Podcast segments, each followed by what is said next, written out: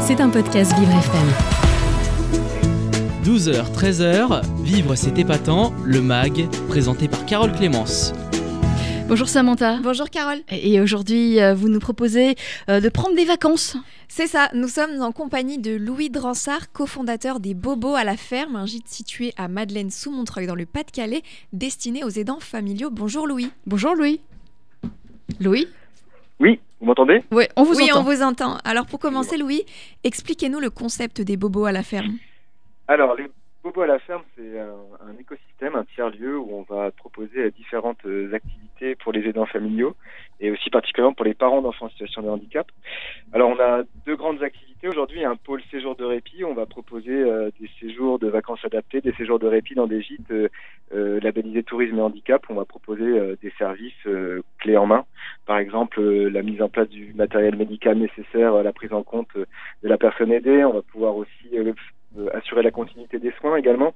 Euh, également proposer un service de suppléance, donc euh, permettre finalement euh, à l'aidant d'être suppléé par un professionnel qui va prendre en compte l'aider et ça va permettre euh, à l'aidant de prendre un peu de temps pour euh, lui, pour euh, peut-être les autres enfants ou euh, en tout cas pour, euh, pour le couple.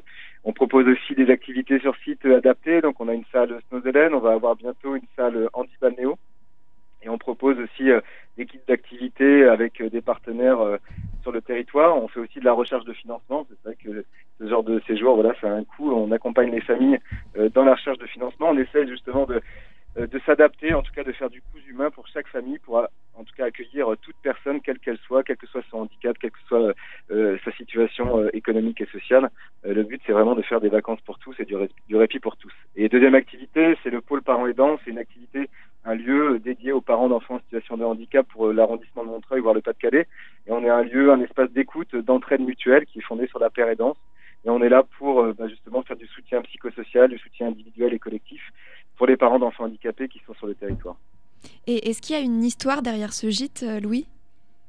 Alors oui, bah, l'histoire, effectivement, euh, l'histoire, c'est d'abord une histoire familiale. hein. On est des aidants avant tout. Moi, je suis un papa aidant.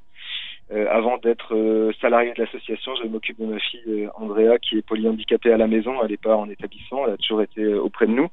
Et finalement, euh, c'est un peu la muse de ce projet, hein, celle qui a été générateur de, bah, de toutes ces concrétisations de ce projet, euh, des activités actuelles. Euh, C'est un peu notre source d'inspiration avec tous les autres parents et tous les autres aidants qu'on peut rencontrer. Mais évidemment, au départ, c'est une histoire familiale, l'histoire de beaucoup de parents hein, finalement qui ont dû à un moment donné bah, quitter euh, leur emploi, quitter euh, tout ce qu'ils avaient comme activité sociale, euh, la perte des amis, la perte euh, en fait de tout ce qui constituait euh, sa vie euh, d'avant, parce qu'il a eu une vie d'avant, et euh, la nécessité pour la vie d'après de retrouver du sens, de retrouver euh, un sens, un rétablissement en fait, un équilibre familial.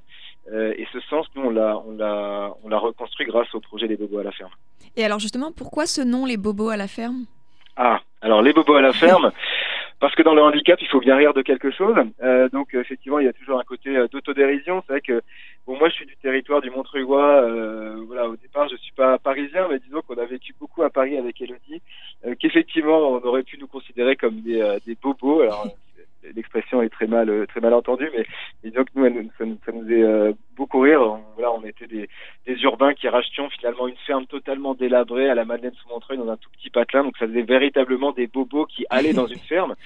Et en même temps, et c'est euh, le principal, hein, c'est que nous on accueille les bobos euh, de bobologie, euh, les bobos de, tout le monde, Euh, les bobos des petits, les bobos des grands. On les accueille à la ferme pour faire en sorte que ces bobos bah, soient le plus doux possible, le moins le moins difficile à gérer, et que ce soit les bobos des personnes qui sont aidées, les personnes qui sont dépendantes, mais surtout et particulièrement les bobos des aidants, euh, parce qu'effectivement euh, les aidants euh, doivent être à un moment donné accompagnés, on doit à un moment donné soulager leurs leurs petits bobos.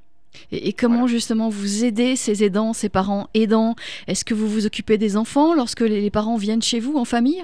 Comment ça se passe? Alors tout à fait, dans un gîte, euh, globalement, vous allez avoir euh, toute une ingénierie de séjour hein, pour un séjour de répit où effectivement il peut y avoir une famille euh, qui a un enfant en situation euh, d'autisme, euh, autisme sévère et des troubles de comportement importants. Euh, bah, c'est un couple hein, qui a qui n'a pas été au restaurant depuis des années ou qui n'a pas été à la plage, qui n'a pas eu d'activité de couple à peu près normale depuis longtemps. Nous, ce qu'on va leur proposer, bah, c'est d'avoir un, séjour clé en main où on va pouvoir avoir un professionnel qui va pouvoir euh, bah, venir euh, dans le gîte, faire des activités, euh, faire de l'accompagnement auprès de, de, cet enfant en situation de, de, handicap.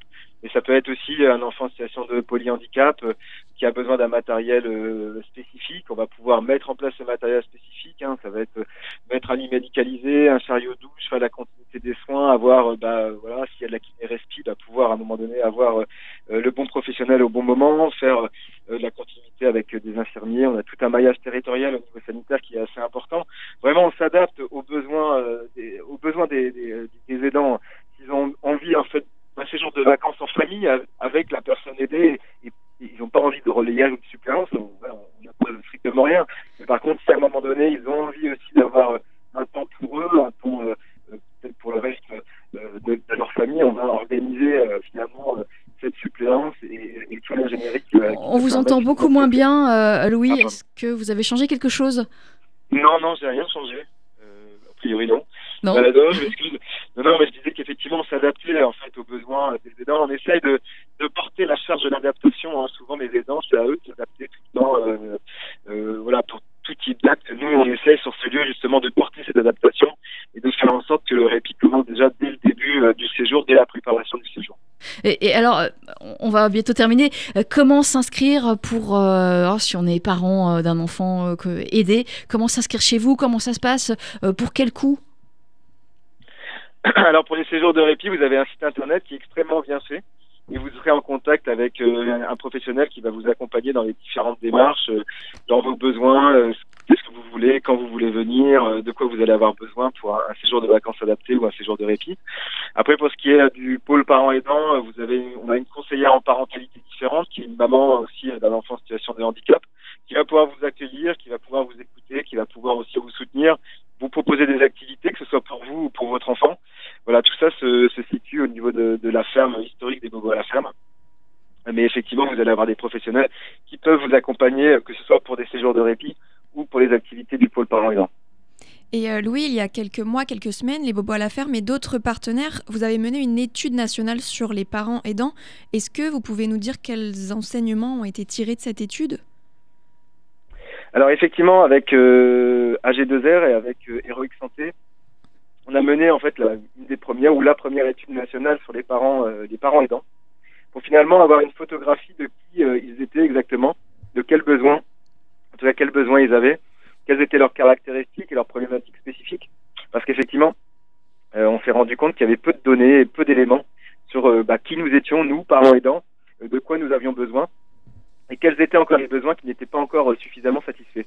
Et effectivement, cette euh, cette étude, elle a regroupé à peu près euh, voilà 1747 parents qui ont répondu, et on a effectivement des chiffres qui sont euh, voilà qui sont encore à mon avis assez inquiétants. C'est vrai qu'il y a 60% des parents qui disent ne pas avoir reçu d'aide d'un service social après l'annonce du handicap, et principalement par un défaut d'information. En fait, ils ne savaient pas vraiment vers qui se tourner.